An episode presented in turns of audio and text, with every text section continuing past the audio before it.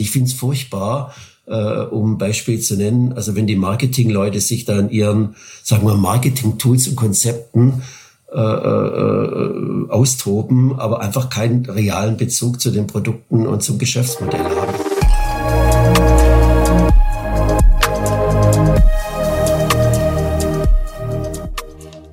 Einen wunderschönen guten Morgen, lieber Professor Gleich. Es ist mir eine Freude, Sie bei unserem aktuellen Leader Talks begrüßen zu dürfen. Und Michaela, freue mich sehr, dabei sein zu dürfen und freue mich auf ein spannendes Gespräch mit Ihnen. Ich glaube, Sie verbinden äh, wie kein anderer äh, die Praxiserfahrung äh, mit dem äh, wissenschaftlichen Anspruch. Äh, was in heutiger Zeit mich wirklich beschäftigt, ist natürlich dieses turbulente Umfeld. Äh, vor allem die CFOs stehen von einer massiven Herausforderung, das alles zu bewältigen. Merken Sie, dass das sehr, sehr viele beunruhigt?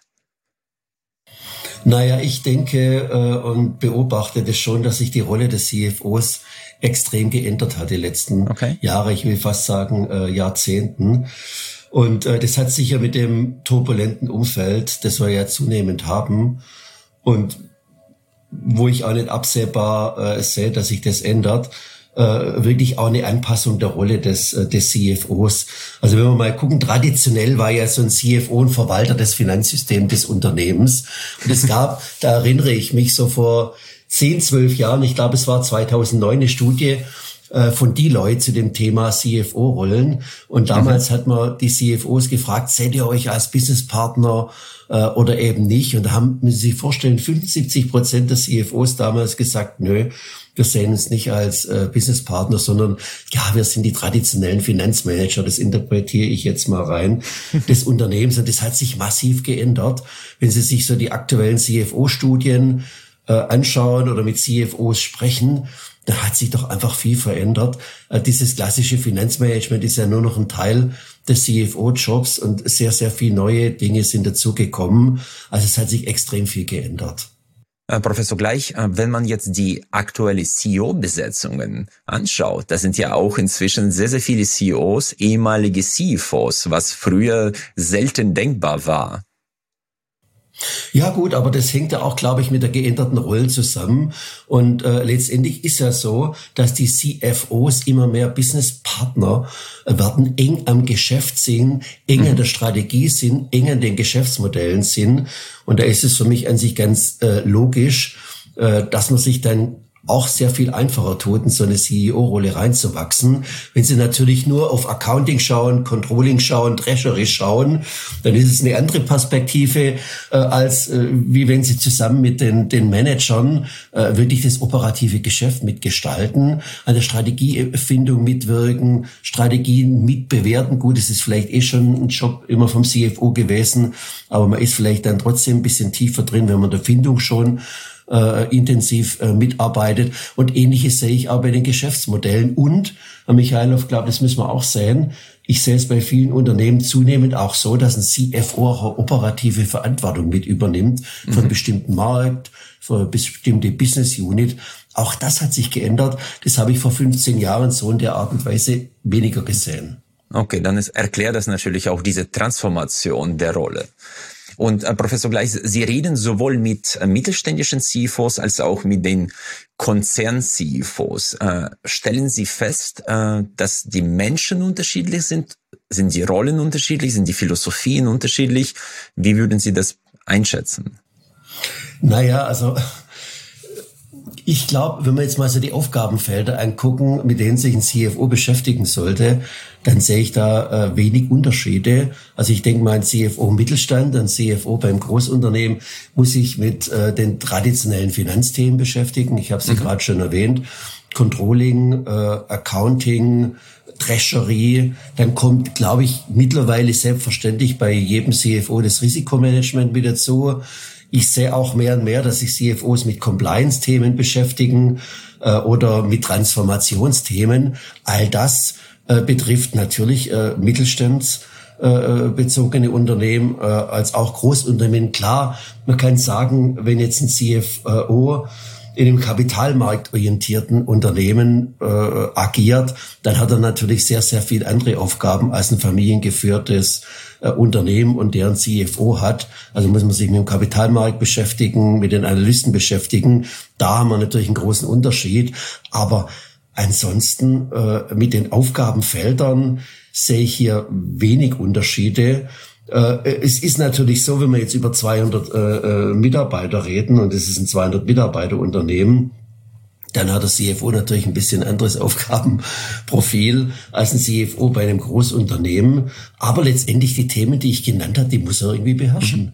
Mhm. Entweder macht er selbst, das ist beim kleinen Unternehmen der Fall, oder er hat halt seine Experten und die holt er sich bei großen Unternehmen. Mhm.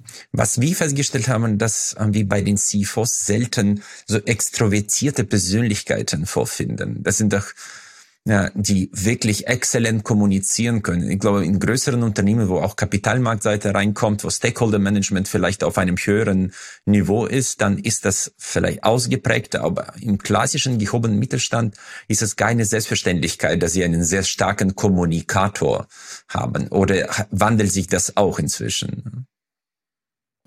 Naja gut, äh, also auch da, ich glaube, zählt, was wir, was wir vorher schon angesprochen hatten, äh, wenn ich mich mit Strategie oder mit Geschäftsmodellen beschäftigen muss. Und das wird sich der CFO Mittelstand äh, auch, auch oder der Thematik wird sich der CFO Mittelstand auch stellen müssen. Dann muss ich ja irgendwann mal Leute auch überzeugen, Leute mitnehmen. Da ist schon was dran, dass sich in Richtung Kommunikation was ändern muss. Mhm. Da haben Sie schon recht. Also ich, ich beobachte es vielleicht auch noch nicht so, wie, wie, äh, äh, wie es vielleicht sein könnte oder sein müsste. Also es ist noch nicht so in der Art und Weise zu beobachten, dass ich da wirklich äh, lauter Superkommunikatoren habe. Aber äh, die konzentrieren sich halt auf ihre Aufgabe. Das ist ja okay und arbeiten die äh, solide ab und äh, das äh, spricht an sich für die für die CFOs, äh, würde ich mhm. mal so sehen. Eine der Hauptaufgaben war ja äh, das Thema Risikofrüherkennung, was in heutiger Zeit, glaube eine konfrontative Aufgabe ist, weil die Risiken schneller kommen, als man sie äh, vielleicht äh, erwarten oder erraten konnte. Äh, wenn Sie Ihre Erfahrungen im, in Unternehmen anschauen, wie oft wird so eine Risikofrüherkennung wirklich systematisch betrieben? Na gut, es muss ja systematisch betrieben werden. Also ich glaube, wir haben ja jetzt eine andere Evolutionsstufe, was Risikomanagementsysteme betrifft, wie zu den Kontraktzeiten. Also äh, vor mittlerweile fast 25 Jahren wurde ja das Kontrakt verabschiedet. Gut, und da ging es mhm. einfach darum, dass man sowas hat, wo man mal so Risiken einmal grob abschätzt, Eintrittswahrscheinlichkeiten, mögliche Schadenshöhen. Äh, ich glaube, das ist weit weg von dem, was wir heute machen müssen, was wir haben müssen in den Unternehmen, um, um Staruk kompatibel zu sein. Das ist natürlich ein Thema. Business Judgment Rule ist ein anderes Thema. Also es gibt gesetzlichen Druck, Druck, was zu tun. Aber ich denke, allein der gesetzliche Druck ist ein schlechter Ratgeber. Also ich denke, Risikomanagement gehört einfach äh, zur, zur Strategieaufgabe der Unternehmen dazu, sich intensiv mit den sagen wir, leistungswirtschaftlichen, finanzwirtschaftlichen Risiken zu beschäftigen die Risiken und ihre mögliche Ausprägung zu simulieren, darüber zu diskutieren. Was bedeutet das fürs Unternehmen? Und ich bin im einen oder anderen Unternehmen im Aufsichtsrat und beobachte, dass die Professionalität hier wirklich deutlich zugenommen hat. Okay. Das sind ganz, ganz andere Systeme, äh, als wir es noch vor äh, 10, 15 Jahre hatten. Und äh, die Krise aktuell zeigt mir, dass äh, bei vielen Unternehmen wirklich das eine oder andere, was die Lieferkette zum Beispiel äh, betrifft, schon vor zwei Jahren als wahrscheinlich äh, definiert worden. Und da tut man sich einfach äh, leichter, wenn man solche Dinge mal durchdenkt, äh, frühzeitig diskutiert. Und das ist, glaube ich, äh, Michael, auch ein wichtiger handelt. Punkt. Handelt, genau handelt und Handlungsoptionen frühzeitig durchdenkt. Vor allen Dingen im ganzen Gremium, im ganzen Vorstandsgremium. Und hm. Risikomanagement darf ja nicht nur eine Geschichte sein, die der CFO eben mal so nebenher macht. Das wäre ein großer Fehler. Äh, welche Rolle spielt dabei äh, eine professionelle Planung? Eine sehr große Rolle. Okay. Also ich denke, äh, Planung ist ja auch äh, natürlich was, was äh, gesetzlich verpflichtend nach Aktiengesetz zum Beispiel äh, gemacht werden muss. Mhm. Und äh, ist ja auch was, wo die Aufsichtsorgane äh, drauf schauen. Und äh, es ist für mich eigentlich ein, ein wichtiger Bestandteil, äh, zum einen natürlich zu planen, strategisch zu planen, operativ zu planen, eine vernünftige Budgetierung äh, daraus abzuleiten und hier integriert zu agieren. Und integriert heißt, das Risikomanagement äh, mit zu äh, integrieren und, und andere Aspekte, die jetzt vielleicht wichtig sind im Transformationsprozess oder im Zusammenhang mit der Strategie hier auch in die Planung mit zu integrieren. Also Planung ist, äh, glaube ich, nach wie vor ein wichtiges Erfolgsrezept für die Unternehmen. Da bin ich überzeugt, auch wenn wir ganz volatile und ganz äh, dynamische Entwicklungen haben, die wir teilweise alle nicht vorhergesehen haben. Genau, das ist, glaube ich, auch äh, die größte Herausforderung bei Planungsprozessen, dass das, was wir erleben, dauert so eine Planung, was drei, vier Monate ja, und wenn sie dann veröffentlicht ist, äh, ist sie eigentlich von Erkenntnisgrad, sagen wir, zwei bis drei Monate wieder schon im Nachteil gegenüber der Realität. Und in hochdynamischen Märkten, die wir aktuell erleben, ist eine Planung für uns auch eine Herausforderung. Gibt es da Kniffe, wie man damit umgeht, um das wirklich effektiver auf das dynamische Umfeld einzustimmen? Also ich gebe Ihnen recht, ich, ich halte auch nicht so viel davon äh, im Grunde genommen das ganze Jahr im Grunde genommen mit einer Budgetierung zu, äh, zu verbringen, die dann im Grunde genommen irgendwie basiert auf Prämissen, die im März oder im Februar erarbeitet wurden äh, und, äh, und dann letztendlich das folgende Jahr betreffen sollen.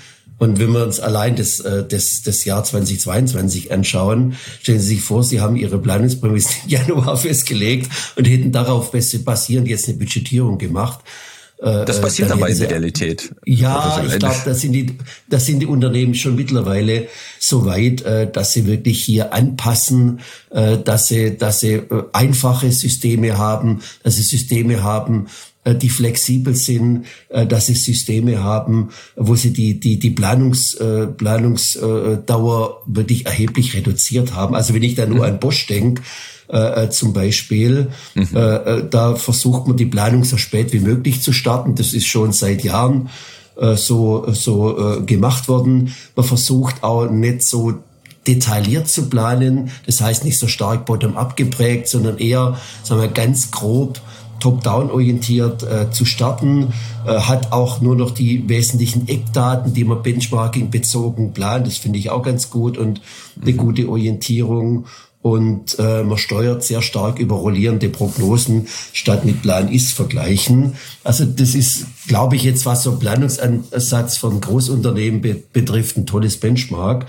Und ähnlich haben sich viele andere Unternehmen angepasst. Also wir hatten vor ein paar Jahren eine Initiative, da waren so 40 äh, äh, Player mit dabei, aus der Beratung, äh, aus der Wissenschaft und aus der Praxis. Äh, Telekom, Hans Grohe, SIG sind mal drei Beispiele von Unternehmen. Da haben wir gesagt, klar, äh, ist Beyond Budgeting interessant, aber wir haben für die Ansätze dieser Unternehmen gesehen, dass wir ein bisschen adjustieren müssen. Wir haben gute Ideen aus Beyond Budgeting übernommen, haben aber mhm. trotzdem versucht, die traditionelle deutsche Budgetierung ein bisschen weiterzuentwickeln im Hinblick äh, auf Beyond Budgeting, aber nicht in dieser Radikalität. Und das sind drei Themen letztendlich, die wir definiert haben und auch umgesetzt haben. Wir haben gesagt, die Planung muss einfacher werden. Mhm. Die Planung muss flexibler werden und die Planung muss integrierter werden. Und darauf basierend haben wir ein Konzept entwickelt, das, glaube ich, ganz gut äh, funktioniert und auch einigermaßen plausibel ist.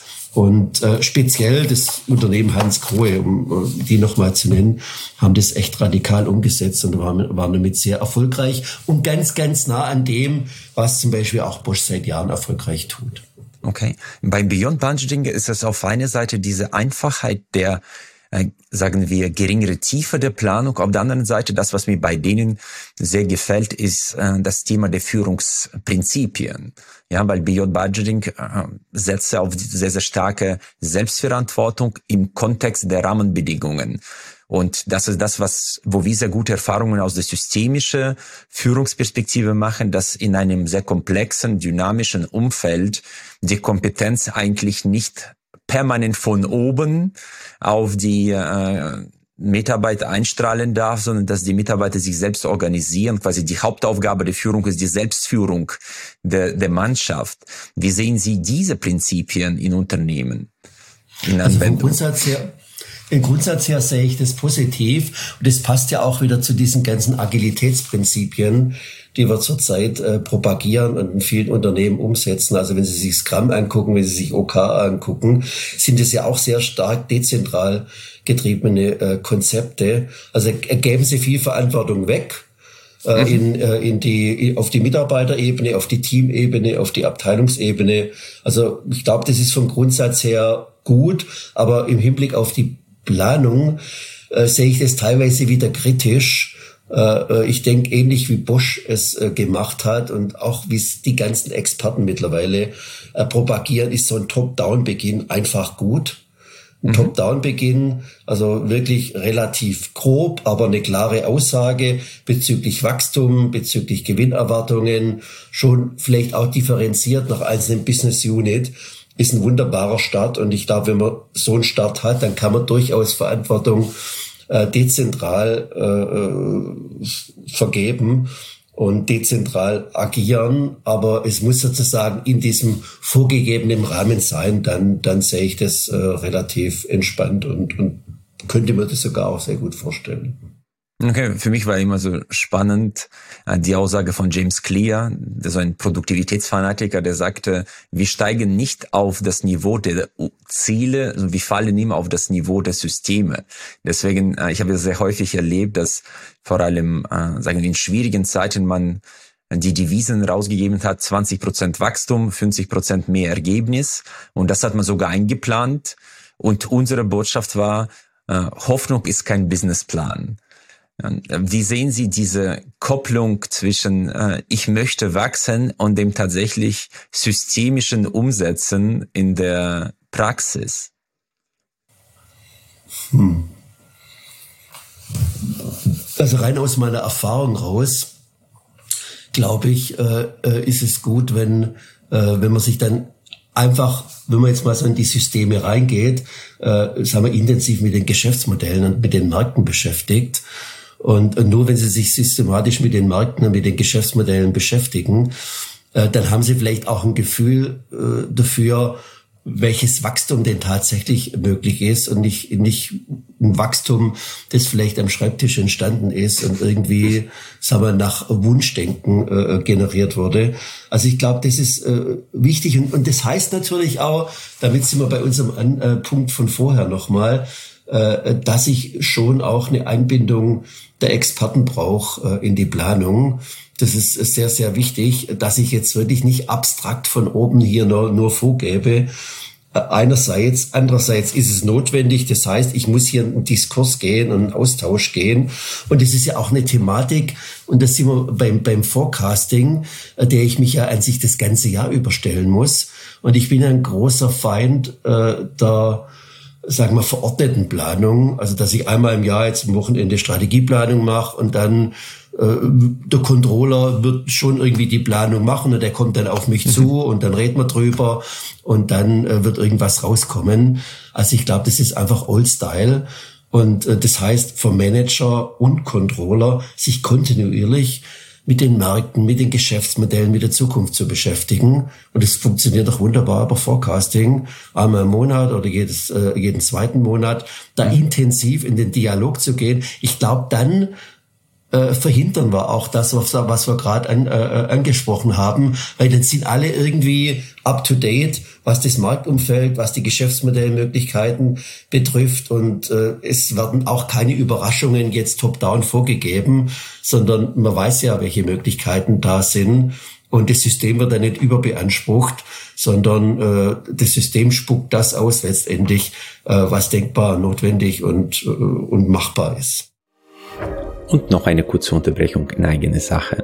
Sollte Ihnen unser Podcast gefallen, bitten wir Sie darum, dass Sie uns abonnieren und uns vielleicht mit einer guten Bewertung unterstützen. Das hilft uns auch bei Algorithmen von Spotify und Apple. Ich bedanke mich herzlichst.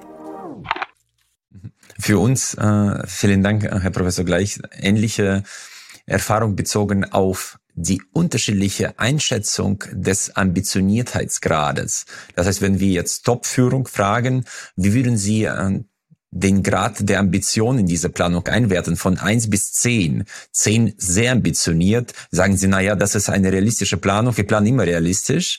Wenn Sie dann eine Ebene tiefer gehen und mit den Leuten fragen, sagen, wie ist diese Planung einzuwerten, sagen Sie, na ja, sieben bis acht oder acht bis neun kaum zu erreichen. ja, diese kognitive Dissonanz hat auch eine Wirkung dann nach Ihnen, ja, weil Vertrauen an die Zahlen wird irgendwann auch massiv ja, unterwandert. Ja. Da ist was dran, aber da denke ich, können wir uns vielleicht auch aus Beyond Budgeting den einen oder anderen Impuls holen. Was ich nicht schlecht finde, ist zum Beispiel Arbeiten mit relativen Zielen. Weil mhm. klar, ich kann absolut alles Mögliche vorgeben und sagen, ja, okay, ich gehe jetzt äh, auf 100 Millionen in meiner Business Unit von 80 auf 100 äh, alle jubeln und alle denken, okay, das ist ein riesen Anspannungsgrad und die Mannschaft äh, muss hier vehement arbeiten. Genau. Aber wenn wir uns dann eine Marktentwicklung anschauen, die vielleicht bei plus 40 Prozent ist, ich selbst äh, gebe mir eben nur 20 oder 20 plus x Prozent äh, an Vorgabe, da ist es zwar jetzt absolut betrachtet gut, relativ betrachtet und verglichen mit dem Marktumfeld natürlich schlecht und hier hilft ein relatives Ziel mhm. äh, doch recht gut, indem ich sage, ja, okay, ich will von euch fünf Prozent Marktanteil. Okay. Und 5% okay. Marktanteil statt vielleicht viereinhalb Prozent Marktanteil wäre da eine Möglichkeit, glaube ich, zum einen faire Vorgabe äh, äh, zu machen, eben orientiert am Markt. Äh, und, und zum anderen glaube ich auch, was den Anspannungsgrad be, be, be, betrifft, sagen wir, diese, diese Dissonanzen äh, auch ein bisschen auf Minimum zu reduzieren. Und Professor, gleich äh, in der Praxis, wenn ich jetzt eine Vorgabe mache, relativ oder absolut, für mich stellt sich die Frage, was ändert sich morgen in meiner Arbeitsweise, um diese um dieses Ziel zu erreichen. Und das ist da, wo ich äh, die größten Gaps feststelle zwischen den Vorgaben und der Umsetzung, dass wie bei Neujahresvorsätzen. Wissen Sie, ich nehme mir vor, ich nehme fünf Kilogramm ab oder ich will das Gewicht erreichen also, wie schaffe ich es tatsächlich dann, äh, die Überleitung von dem Ziel zum Ist äh, in der Umsetzung? Also ich denke mal so vom Grundsatz her, äh, sagen wir, ist die kulturelle Komponente, glaube ich, äh, ganz, ganz wichtig. Und wir sehen bei vielen Studien, äh, dass allein, sagen wir, das fachliche Bewältigen ein Aspekt ist, die Strategie ist ein anderer Aspekt. Aber jetzt hier der kulturelle Fit äh, ist, glaube ich, nochmal sehr wichtig zu den Vorhaben, zu den Planungszielen, zu großen Transformationsaspekten. Wir haben jetzt zum Beispiel eine Studie durchgeführt mit DLR der Universität des Saarlands, mhm. wo wir Einflussfaktoren gemessen haben im Hinblick auf die digitale Transformation. Was ist wirklich wichtig in Bezug auf die digitale Transformation? Und da lag es nahe, äh, dass die Strategie wichtig ist, hat sich auch bestätigt. Aufbau, Ablauf, Organisation hat sich auch bestätigt. Aber den größten Einfluss, den hat man wirklich über, über die Kultur, digitale Affinität der Mitarbeiter zum Beispiel oder Risiko und Fehlertoleranz. Es sind so zwei äh, weitere Aspekte. Also das fand ich, fand ich hochinteressant. Und ich glaube, die Mitarbeiter mitnehmen, die Mitarbeiter überzeugen, den Mitarbeitern hier faire Chancen geben und die Grundlagen zu schaffen, dass die Mitarbeiter hier auch in Anführungszeichen mitziehen können, ist ganz, ganz wichtig. Auch vom Plan äh, zum, zum Ist letztendlich zu kommen und äh, so, dass es Ist möglich deutlich über Plan ist, das wäre ja noch schöner, äh, dann, dann, dann habe ich, glaube ich, vieles richtig gemacht als Unternehmen.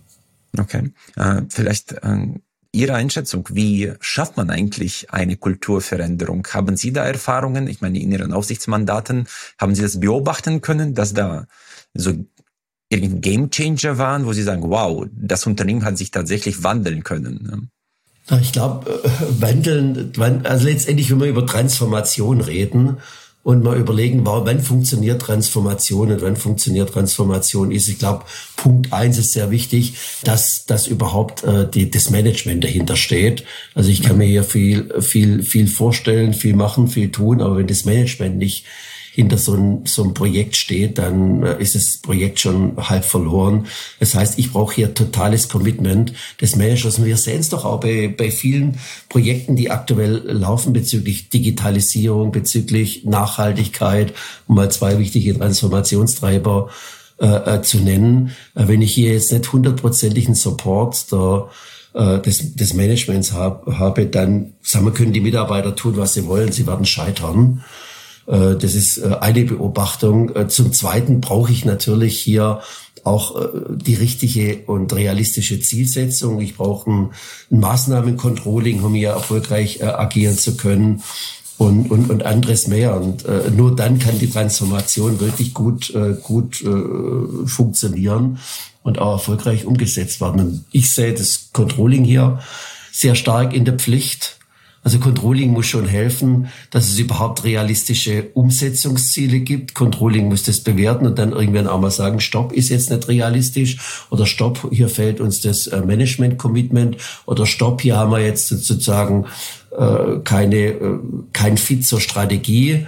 Und wenn sowas mal umgesetzt äh, wird, dann muss muss man gucken, dass es ein vernünftiges Maßnahmencontrolling gibt und die Dinge dann wirklich bis in letzter Konsequenz gesteuert werden. Geplant natürlich zum einen, zum zweiten dann auch gesteuert werden. Von wem gesteuert, Herr Professor Gleich? Ich sehe das Controlling da schon sehr stark äh, in, in, der Pflicht. Man, man muss hier natürlich jetzt sehen, äh, ich sehe es äh, am Beispiel der Nachhaltigkeit, äh, wo schon viele Diskussionen gibt in Unternehmen, wer ist jetzt verantwortlich für Nachhaltigkeit? Ist es der Nachhaltigkeitsmanager, der irgendwo als Stabstelle vom, vom Vorstand äh, installiert würde, oder ist es der Controller? Und ich sehe bei Großkonzernen, Namen darf ich jetzt nicht nennen, äh, jetzt schon, jetzt so einen kleinen Kampf, dass es wie so eine Art Schattencontrolling gibt äh, äh, im Nachhaltigkeitsdepartement jemand für der für die Planung und Steuerung der Nachhaltigkeit verantwortlich ist, während gleichzeitig sowas ja im Controlling auch äh, vorgehalten sein sollte.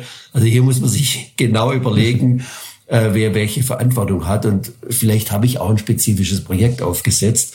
Äh, Sie, Sie kennen das ja auch für Restrukturierungsprojekte. Da hat der Projektleiter selbst vielleicht noch mal eine hohe Verantwortung. Und äh, die anderen äh, Divisions oder Units arbeiten ihm nur zu. Ist ja, ist ja eine dritte denkbare Möglichkeit. Mhm. Aber das ist ja auch vielleicht einer der Gründe, warum so viele Transformationsprojekte scheitern. Ich meine, man sagt ja 60 bis 70 Prozent. Das ist ja an sich ein Wahnsinn, nicht nur enttäuschend, sondern ist das ja unglaublich viel Geld und manchmal auch das Überleben des Unternehmens hängt mit solchen Projekten zusammen. Ja, oder denken Sie mal, teilweise ist ja auch so, dass der Fit gar nicht stimmt zwischen den, dem, was gemacht werden sollte und dem Geld, das zur Verfügung steht. Also das ist ja auch teilweise ein Miss Mismatch, dass viele Unternehmen gar nicht diese, äh, diese, diese Budgets, die notwendig sind, äh, äh, äh, zur Verfügung stellen. Und vielleicht noch ein Punkt, der auch wichtig ist, mhm. äh, ist auch wieder Kultur. Nach wie vor hier wieder Kultur. Wenn die gewohnte Unternehmenskultur bestehen bleibt, äh, weil die Mitarbeiter vielleicht in alte Muster wieder zurückfallen und die neue Software nicht akzeptieren. Also das ist ja auch was, äh, was durchaus auch äh, ein Grund sein kann, warum Digitalisierungsprojekte oder Nachhaltigkeitsprojekte ist vielleicht nicht die neue Software, aber vielleicht äh, die neue Kennzahl, die keiner so richtig beachtet. Also hier muss man wirklich äh, äh, aufpassen und versuchen, die, die Widerstände der Belegschaft, die Widerstände des Managements in, den, in den frühen Phasen schon zu antizipieren, hier in die Diskussion zu gehen und die, die kulturellen Barrieren und vielleicht die Veränderungswiderstände äh, zu antizipieren und daran zu arbeiten. Also es ist eine Rolle, die vielleicht jetzt nicht unbedingt der Controller machen müsste, sondern in dem Fall wäre natürlich die Manager oder die Managerin gefragt. Mhm. Sie haben jetzt äh, den Begriff Kennzahlen erwähnt. Äh, in der modernen, dynamischen Welt, über die wir die ganze Zeit sprechen.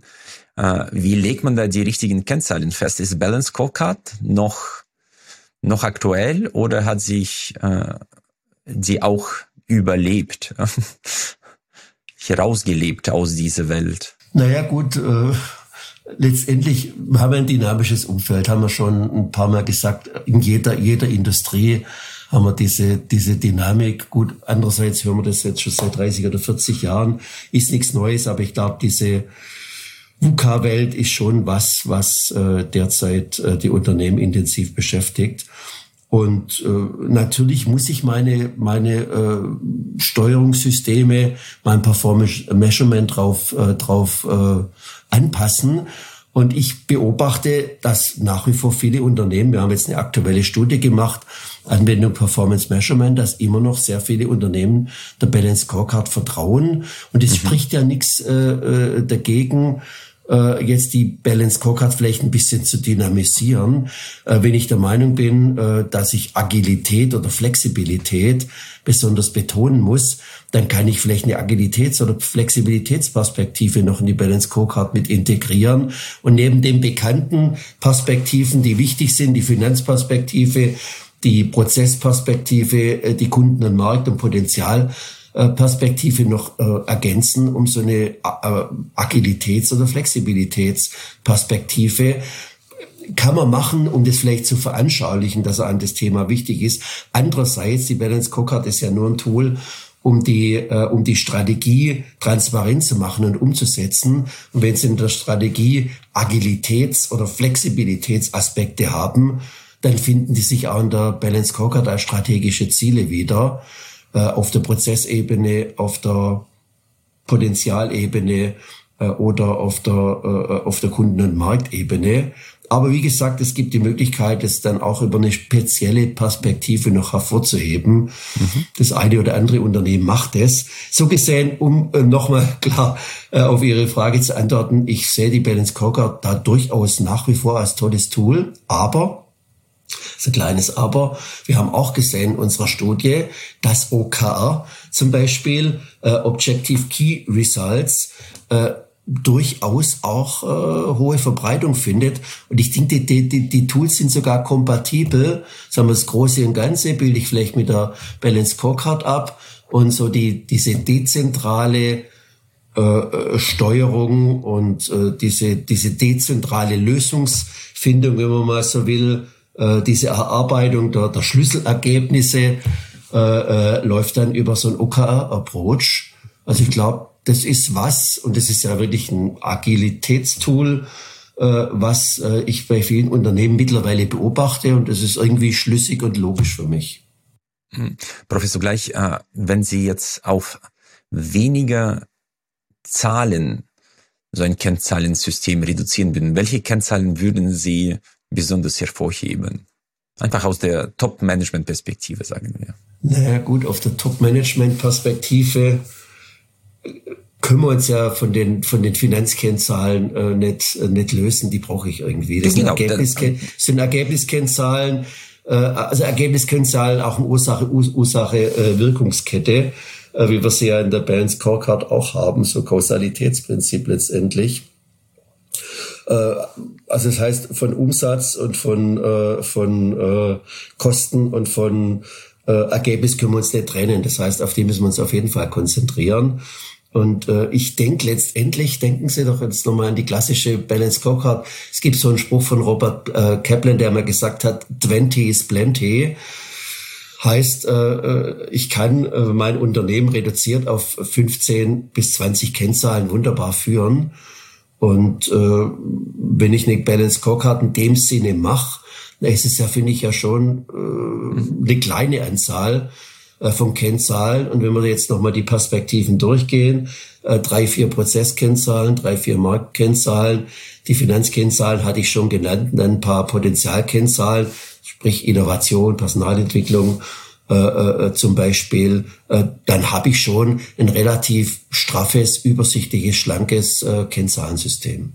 Mhm. Strategieorientiertes Kennzahlensystem. Operativ müssen wir natürlich äh, noch sehr viel äh, mehr in die Details gehen, aber strategisch sehe ich da durchaus einen Ansatzpunkt zu sagen, wirklich plenty, äh, 20 ist plenty und 15 bis 20 Kennzahlen äh, erreichen dann also völlig aus. Das, für mich ist es manchmal sehr interessant zu beobachten, dass sehr erfolgreiche Unternehmen, sagen wir, die zum Beispiel sehr viel Geld haben, die machen keine Liquiditätsplanung. Ja, das heißt, äh, viele Unternehmen leben aus dem Geschäftsmodell heraus, ohne das sehr dezidiert äh, durchzuplanen, durchzusteuern. Äh, und das heißt, sie beobachten zum Beispiel Return on Capital Employed, was immer wieder äh, im Einsatz ist, um zu sagen, okay, ich muss wissen, wie viel ich investiere und was mein Payback ist. Ja. Die beobachten äh, Personal-Rohertrags-Performance mhm. zueinander und irgendwann ist das vielleicht Covenant äh, ja, um äh, bei den Finanzierern auf der sicheren Seite zu sein. Aber tatsächlich sehe ich auch, okay, 15 Kennzahlen, das ist schon eine Menge, muss man ja sehen, weil da kommen ja noch Prozesskennzahlen auf der zweite, dritte, vierte Führungsebene vielleicht. Und ich finde es super herausfordernd, in heutiger Zeit so viele Kennzahlen aufrechtzuerhalten, auch wenn wir zum Beispiel bei jedem Transformationsprojekt ein sehr, sehr straffes Projekt und Maßnahmencontrolling einsetzen, um einfach auch soziale, sozialen Druck in gewisser Art und Weise aufrechtzuerhalten. Aber ich stimme Ihnen voll und ganz zu, Michael. Äh, wenn das Geschäftsmodell so ausgeprägt ist, äh, wie es ist, und bestimmte Dinge keine, keine Themen sind, dann kann man das ja ausblenden und sich auf die Problemfelder konzentrieren, äh, die, die mhm. vorhanden sind. Also ein Softwareunternehmen, um ein Beispiel von Geschäftsmodell äh, zu nennen, wo vielleicht Liquidität nicht so das entscheidende Thema ist. Ein Softwareunternehmen, das sozusagen seine äh, Abos hat äh, bei den Kunden, äh, äh die kriegen vorab den Cashflow und äh, können damit arbeiten und haben dadurch weniger Probleme als jetzt vielleicht ein äh, Sondermaschinenbauer, der über drei Jahre lang äh, eine Maschine anfinanzieren muss, bevor sie in den Markt äh, mhm. gäbe. Das ist natürlich ganz, ganz unterschiedlich. Also muss jetzt das Liquiditätsmanagement beim einen ein bisschen anders aussehen als bei anderen, äh, beim anderen. Keine Frage. Oder Sie haben vielleicht auch Umfelder, wo das Thema Innovation nicht so beleuchtet werden muss, weil das Unternehmen Platz für Innovation. Äh, äh, dann kann man das natürlich auch ein bisschen äh, reduzieren und sagen, okay, ich konzentriere mich auf einige wenige andere Dinge und die Dinge, die gut laufen, die lasse ich vielleicht mal außer vor. Also das ist, das ist ja dann vielleicht auch gerechtfertigt und okay, wenn man das so macht nachvollziehbar. Eine situative Einwertung der Prioritäten, kann man auch so sagen. Professor Gleich, Sie arbeiten ja auch sehr viel mit jungen Menschen, auch äh, einfach an der Uni. Äh, merken Sie, äh, ob äh, jetzt der kaufmännische Ansatz noch sexy ist oder äh, verliert er an Bedeutung jetzt aus der aktuellen Generation der jungen Menschen heraus? Also ich denke, das ist nach wie vor attraktiv und interessant ist, dass unser erfolgreichster Studiengang in diesem Jahr übrigens, okay. um das ein bisschen anekdotisch äh, zu unterlegen, der Master in Corporate Performance and Restructuring ist. Also Sie, äh, Sie, Sie wissen ja auch, Ihr Unternehmen ist ja hier auch sehr stark mit ja. eingebunden. Äh, und, und das macht mich ein bisschen nachdenklich. Einerseits freut's mich, äh, dass, äh, dass wir da so erfolgreich sind und äh, dieses Jahr wahrscheinlich 60 äh, Studierende haben werden. Äh, andererseits glaube ich, dass die Studentinnen und Studenten sehen, äh, dass man vielleicht ganz spezielle Skills braucht in der jetzigen Situation und dass, sagen wir, das normale BWL-Studium hier vielleicht nicht ausreichend ist. Ich muss vielleicht changefähiger sein, ich muss transformationsfähiger sein, ich muss vielleicht auch äh, diese Flexibilität haben, skillbezogen äh, auf Umfeldveränderungen schnell reagieren zu können. Und da brauche ich vielleicht ein bisschen adaptiertes äh, äh BWL-Studium. Also da bin ich fast überzeugt davon. Und ich sehe das jetzt schon bei uns, wie gesagt, anekdotisch unterlegt, bei einzelnen Studiengängen, die vielleicht laufen und andere, die, die, die, die weniger gut laufen. Und das ist vielleicht ein Indikator dafür, dass sich im Markt äh, der Studierenden ein bisschen was ändert. Mhm. Und wenn man sich weiterbilden möchte, abgesehen von Ihrem Lehrgang, welche Schwerpunkte sollte man so als Skills wirklich aneignen, um in diesem Segment erfolgreich sein zu können? Im neuen Umfeld vielleicht? Na gut, ich bin ja nach wie vor immer ein großer Freund davon zu sagen, äh, man muss sich intensiv mit Innovation beschäftigen. Also okay. ich hatte ja auch ein Institut für Innovation, bevor ich jetzt ein Controlling Center aufgebaut hat, ein bisschen skurril, aber die Dinge hängen ja schon irgendwie zusammen. Guter Controller sollte sich mit der Zukunft beschäftigen. Ein guter Innovationsmanager sollte sich natürlich auch mit der Zukunft beschäftigen. Da ist schon ein Fit da. Äh, also ich glaube, diese, diese Zukunftsthematik und diese Beschäftigung mit der Zukunft, äh, diese, dieses Arbeiten mit Szenarien, dieses Arbeiten mit verschiedenen Zukunftsentwicklungen, Umfeldsituationen und hier im Grunde genommen auch äh, dieses Rüstwerk äh, zu haben oder Rüstzeug zu haben, äh, das ist das, was, äh, was den, den Manager der Zukunft wahrscheinlich ausmacht. Und wir müssen versuchen, das auch entsprechend in die Curriculas der Studiengänge mit äh, zu, zu integrieren. Also rein sich zurückziehen, auch so ein bisschen Finanzmanagement. Äh, wir hatten ja schon den CFO alter Prägung äh, angesprochen. Äh, das ist einfach zu wenig. Und da haben wir auch wieder das Business Partnering. Man muss nah im Geschäft sein. Also ich finde es furchtbar, äh, um Beispiel zu nennen. Also wenn die Marketingleute sich da in ihren, sagen wir, Marketing-Tools und Konzepten äh, äh, austoben, aber einfach keinen realen Bezug zu den Produkten und zum Geschäftsmodell haben. Das ist jetzt willkürlich ein Beispiel, äh, das ich jetzt genannt habe. Das kann man für andere, andere äh, Business Units auch sagen. Also man braucht immer den direkten Bezug zum Geschäft und das ist wunderbar, wenn man hier dann noch diese Klammer zu, äh, zu Innovation hat. Damit ist auch die Überlebensfähigkeit des Unternehmens hoffentlich äh, gesichert. Also Innovation hat ja da eine ganz, ganz maßgebliche Rolle. Und wir wissen ja, äh, speziell für unseren Standort Deutschland und für unsere Industrien ist es absolut in, äh, überlebensnotwendig. Professor Gleich, welche Kennzahlen äh, haben sich als Gradmesser für Innovationsfähigkeit bewährt? Was würden Sie empfehlen? Ach gut, ich finde immer, immer, immer noch nach wie vor äh, die Kennzahlen gut, die, äh, die, die, die Umsätze mit neuen Produkten beispielsweise mhm. äh, ausweisen. Äh, natürlich kann man über Anzahl Patente äh, auch, äh, auch arbeiten, am besten dann im Vergleich mit, äh, mit anderen Unternehmen oder mit anderen Volkswirtschaften. Das ist schon auch ein, ein ganz guter Indikator. Man kann natürlich auch rein von der R&D-Quote oder über die R&D-Quote steuern, aber ich finde es halt inputorientiert. Ja, also wenn klar. ich R&D-Quote habe, dann weiß ich, okay, da sitzen halt dann 20 Ingenieure da und die verbrauchen Kosten. Wenn man mal so will, das ist rein inputorientiert, outputorientiert, ist halt besser Anzahl neue Produkte und wie wirken diese neue Produkte im Markt. Das kann ich am besten dann über, über Umsätze äh, abgreifen und dann wirklich mal sehen, ja, okay, wie ist das Verhältnis alte zu neue Produkte, umsatzbezogen? Und das ist ja dann auch ein Anhaltspunkt, arbeite ich in die richtige Richtung oder arbeite ich in die falsche Richtung? Also ich kann mich in viele Analysen erinnern der letzten Jahre, äh, wo wirklich äh, hunderte von Ingenieuren an den neuen Produkten äh, gearbeitet haben. Die Firma immer noch zu 95 Prozent von den Produkten aus den 70er Jahren des letzten Jahrhunderts gelebt hat. Und äh, da muss man ran. Ja, ja, teilweise erfolgreich, skurril. Da wären wir ja. wieder bei dem Thema, das wir gerade äh, äh, gesagt haben. Da kann man sich diese ganze äh, AMD-Thematik sparen äh, und hätte dann äh, auf der anderen Seite, Seite einen tollen EBIT. Also man muss das, äh, äh, sagen wir, differenziert betrachten, in der Tat. Aber äh, Input-Output-Größen miteinander zu kombinieren, ist vielleicht ganz gut. Mhm. Was für uns auch äh, sehr, sehr interessant ist, äh, wenn wir ein Geschäftsmodell Redesign konzeptionell aufsetzen, da werden wir euch oft gefragt, was ist so das größte Aha-Erlebnis des Managements? Und bei uns das in 50 bis 60 Prozent der Fälle äh, unsere Bewertung des Unternehmensportfolios.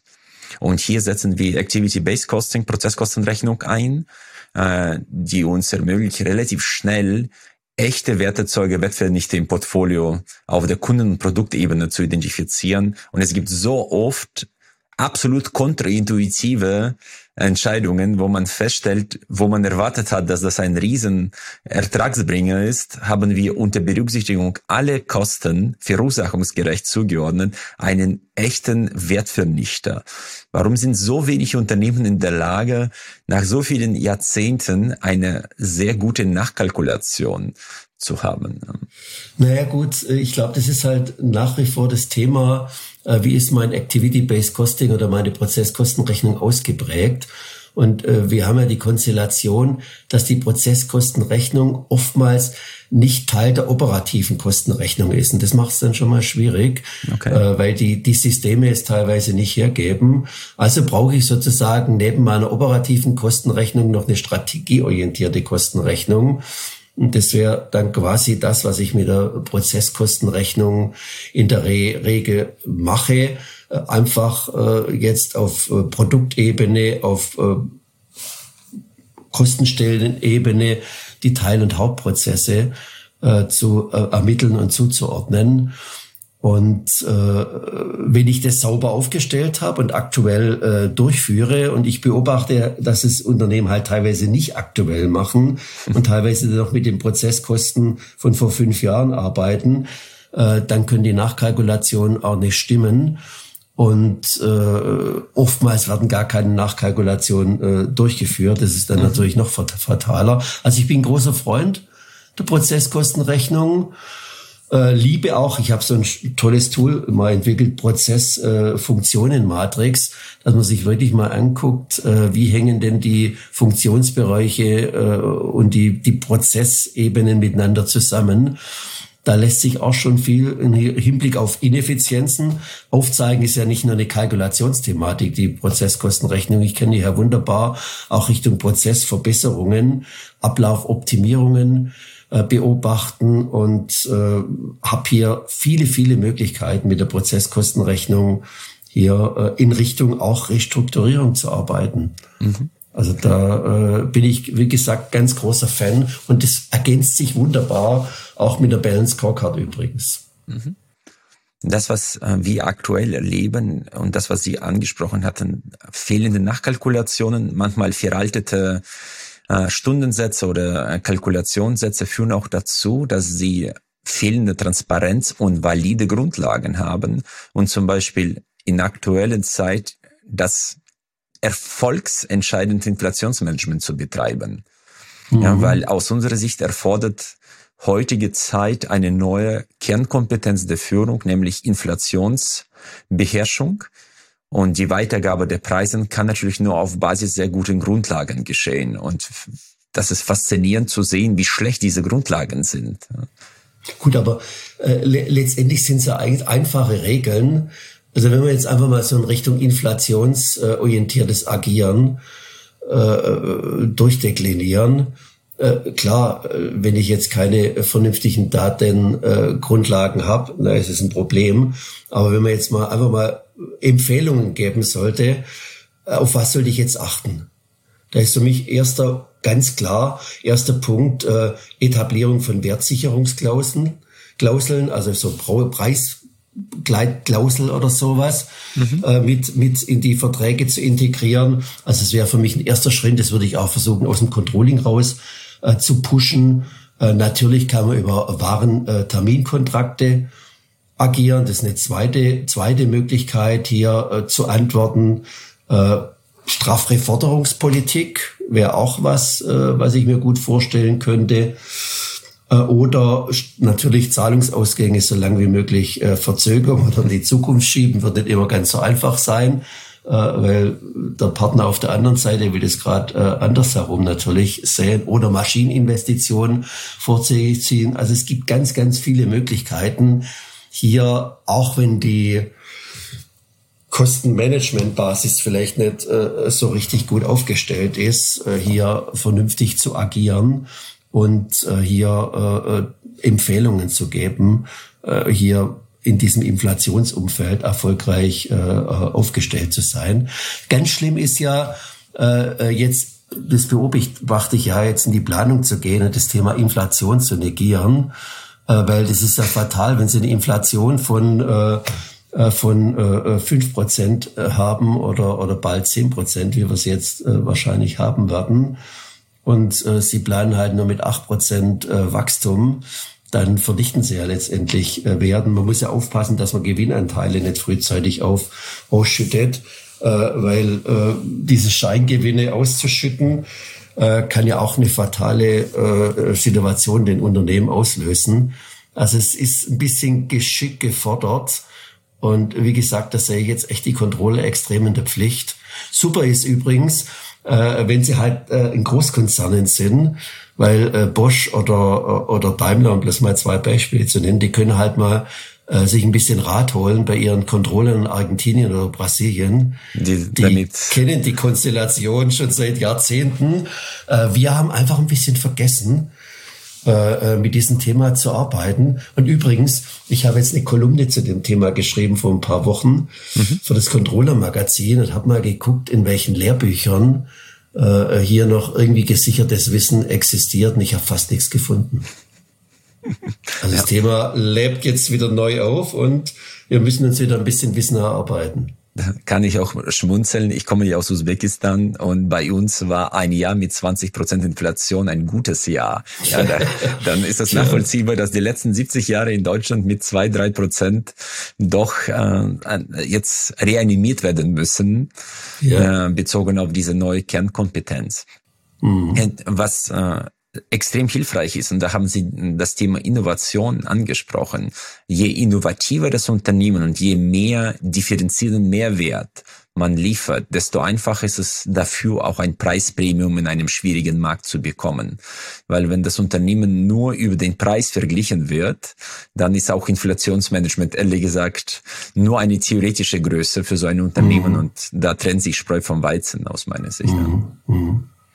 Ja, ist was dran. Und äh, da äh, denke ich, haben wir auch tolle Tools im Controlling, um hier auch nochmal aufzuzeigen, dass ich vielleicht produktbezogen andere Funktionalitäten anbieten kann äh, als mein Wettbewerber. Äh, Target Costing ist ja da wunderbar dafür mhm. geeignet. Äh, also äh, habe ich da vielleicht eine andere Argumentationsbasis, wenn ich jetzt sagen wir, die äh, Grundlagen mir über das Target Costing erarbeitet hat, auch äh, äh, preismäßig äh, anders zu argumentieren äh, als vielleicht äh, äh, die Wettbewerber. So gesehen, man, man, es gibt das Toolset, man muss das Toolset äh, einfach nur anwenden und Target Costing gehört jetzt in diesen schwierigen Zeiten für mich einfach dazu. Kann ich nachvollziehen. Das ist eindeutig. Professor, gleich noch eine Frage zu, zu der aktuellen Generation äh, der jungen Menschen. Stellen Sie Unterschiede fest? Ich meine, Sie lehren schon länger. Äh, merken Sie dann tatsächlich einen Generationsunterschied oder äh, sind das nur äh, Gerüchte über Generation Z, äh, X und so weiter? Also ich muss sagen, ich, ich betreue ja Studentinnen und Studenten schon seit meiner Assistenzzeit an der Universität Stuttgart. Das ist jetzt vor, vor 30 Jahren gewesen, als ich äh, mhm. dort eingestiegen bin ich muss sagen, ich habe wirklich wenig Unterschiede jetzt feststellen können über die letzten äh, 30 Jahre äh, bei den verschiedenen Standorten, an denen ich gearbeitet habe, zwei staatliche Hochschulen, zwei private Hochschulen. Ich habe nur eines festgestellt, das äh, ist jetzt auch schon äh, fast 25 Jahre her, dass ich besonders wissbegierige Studenten äh, äh, in den äh, ostdeutschen Gebieten kennengelernt habe. Also da habe ich schon okay. einen Unterschied gesehen zu den westdeutschen Studenten, zu den ostdeutschen Studentinnen und Studenten kurz nach der Wende.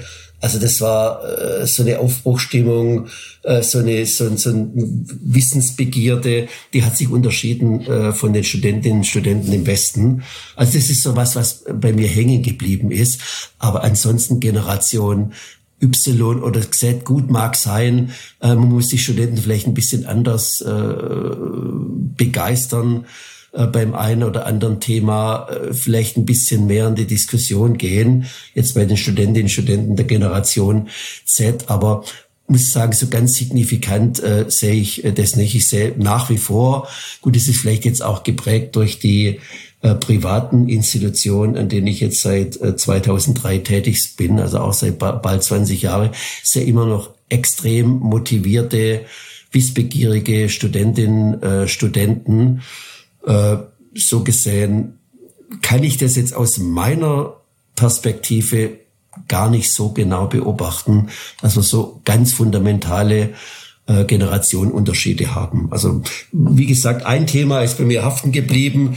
äh, da hatten wir, da hatten wir damals von der Uni Stuttgart aus äh, in, in Chemnitz eine Lehrstuhlvertretung und dann habe ich mehrere äh, Vorlesungen mit Peter Horvath zusammen gemacht, dem damaligen Lehrstuhlinhaber. Das war sehr auffällig. Das war echt ein Unterschied, okay. der mir im Gedächtnis geblieben ist. Aber dann, äh, wenn wir in dem Kontext der Jugend bleiben, was würden Sie einem 20-jährigen Ronald äh, empfehlen, jetzt mit Ihrer ganzen Erfahrung?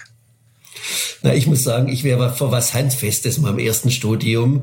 Also ist auch was, was ich was vielleicht nicht gemacht habe. Ja, Handfest. Ja, ein MINT-Studium, äh, also äh, Physik, Chemie, Maschinenbau okay. äh, äh oder IT, das äh, oder Informatik. Also das sind wären die Themen, die würde ich mal so im Erststudium machen, also da im Bachelor machen äh, dann vielleicht einen, einen Master noch draufsetzen, besten MBA oder einen spezialisierten Master, Corporate Performance and Restructuring äh, wäre ein schönes Beispiel. Gut, und da kann man immer noch dann in seinem Fachgebiet oder so einem Mixgebiet äh, äh, dann entsprechend promovieren. Also das, das, das fände ich ideal. Also ich habe immer bei mir vermisst, und das musste ich mir hart anarbeiten, äh, äh, dieses technische Know-how. Okay. Ich habe zwar Informatik mitstudiert in meinem Studium, und das war gut, aber äh, ich bin viel im Maschinenbau tätig, viel in der Automotive-Industrie, nutze auch diese Unternehmen sehr stark jetzt für, für Forschungsaktivitäten. Und da vermisse ich einfach, äh, dass ich zum Beispiel jetzt ein Getriebe nicht richtig auslegen kann oder mir äh, äh, da jetzt viel erklären lassen muss. Äh, bald ist so das auch kein Thema, Herr Professor so Gleich. Getriebe, bitte? bitte? Getriebe ist bald auch kein Thema von der Seite. Ja, mag sein. In manchen Industrien schon noch, in der Automobilindustrie vielleicht nicht.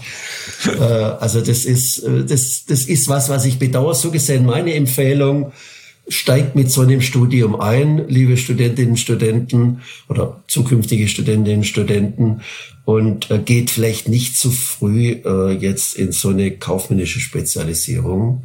Gute, Wobei das ja auch, also wenn, wenn man jetzt, wenn man jetzt, wenn man jetzt schon weiß, man will später vielleicht im Finanzbereich arbeiten, muss vielleicht noch ein bisschen reali äh, relativieren, dann ist, glaube ich, so ein, äh, so ein Studium auf jeden Fall gut, gleich Bachelor und dann Master. Aber wenn man so ein bisschen so in Richtung Innovation, und das war bei mir halt sehr stark immer ein Thema, äh, arbeiten will, dann ist so ein, so ein Grundlagenstudium MINT oder Maschinenbau oder äh, was auch immer äh, hier, hier äh, gar nicht schlecht. Mhm. Kann ich nachvollziehen, weil wenn man eine Entscheidung trifft, sollte man mit der Entscheidung die Anzahl der Optionen nach vorne maximal erhöhen. Und äh, genau. mit so einem MINT, mit so einem MINT-Studium erhöht man natürlich die Anzahl der Optionen, weil man den Rest relativ einfach dranhängen kann. Und umgekehrt geht's allerdings nicht so einfach, ja. Ja, das ist richtig. Und sie sind dann halt schnell in ihrer kaufmännischen Nische drin. Wie gesagt, wenn man das will, ist es gut. Und wenn das die Perspektive ist, äh, glaube da gibt's gar nichts dagegen einzuwenden. Äh, aber äh, wenn man vielleicht ein bisschen, sagen wir, mehr Optionen haben will, Sie hatten es ja gesagt, dann äh, muss man vielleicht andere Wege gehen. Super. Professor Gleich, letzte Frage zum Abschluss. Äh, was ist für Sie der Sinn des Lebens? Na gut, ich bin ja jemand, der Privatleben und Berufsleben so ein bisschen miteinander verbunden hat.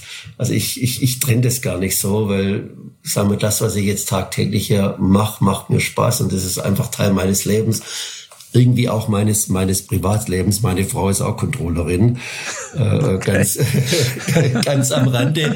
Also äh, mich mit neuen Themen beschäftigen, mich immer wieder in neue Themen einarbeiten, das, was ich erarbeitet habe, den den Menschen zu vermitteln. Das ist für mich jetzt schon was, was mir hohe Befriedigung bringt und was ich so als als wirklich relevanten Sinn oder wichtigen Sinn meines, meines Lebens sehe. Und damit ist auch Glück verbunden. Also ich empfinde da Glück, wenn ich sowas tue und äh, äh, motiviere mich da immer wieder selbst, äh, immer wieder selbst auch äh, mir Ziele zu stecken und neue Themen zu erarbeiten. Und damit kann ich gut leben. Ja, da kommt man in Flow. Ja, ich habe so einen Dauerflow manchmal. Gut, manchmal, cool. wenn ich vielleicht die ganzen, die ganzen Projekte aus den Augen verliere, weil ich zu viel Projekte mache, das kommt ab und zu mal vor, dann ist der Flow vielleicht mal unterbrochen, aber ich kann mich dann schnell wieder in den Flow reinarbeiten, Herr Michailov. Dann, äh, ich bedanke mich herzlich für ein flowiges Gespräch. Das hat ja echt Spaß gemacht und das ist faszinierend, wie schnell so eine Stunde vergeht, Professor Glei. Sprich für den Inhalt. Vielen herzlichen Dank, war mir eine Riesenfreude. Ich danke auch, war ein schönes Gespräch und äh, ich freue mich, vielleicht mal wieder bei Ihnen sein zu dürfen. Danke Ihnen, Professor Gleich.